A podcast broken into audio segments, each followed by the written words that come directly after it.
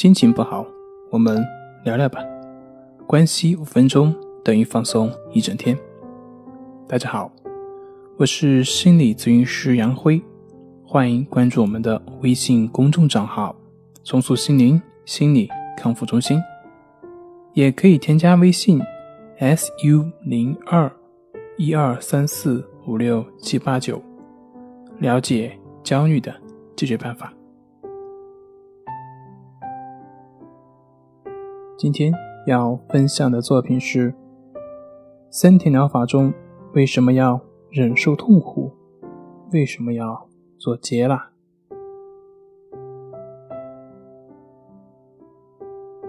最近说的关于森田的理论比较多，那么前段时间也发了一篇相关的一些文章，于是呢，就有很多患者过来询问，他说：“啊，自己焦虑症。”那接纳了，那不就是让自己更加焦虑、更加难受了吗？好像这个逻辑也是这样，好像确实有这么个理。其实，不管是焦虑症，还是抑郁症，或者是强迫症、恐惧症等等等等，在面对症状的时候的痛苦以及迫切希望自己痊愈的心情，我们都是非常可以理解的。但是，如果你不去接纳这些症状，而只是去压制或者试图寻找某些方法去克制这些症状的话，那么我想你的康复将会离你越来越远。为什么接纳了就能够让自己更快的痊愈呢？那么，我举一个例子，比如说我们的手被刀片给划伤了。这个时候我们会觉得很疼痛，同时在这个流血、伤口愈合的这个过程中，必然会带来某种酸麻、胀痛的一些感觉。这个时候我们会怎么办呢？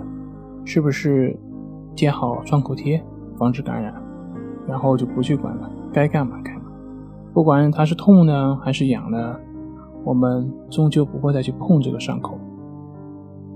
我们一般人治愈皮肤发生的过程是不是这样的呢？这个时候会不会有人会因为自己的痛或者是痒，然后就去使劲的去折腾我们的那个划破的伤口？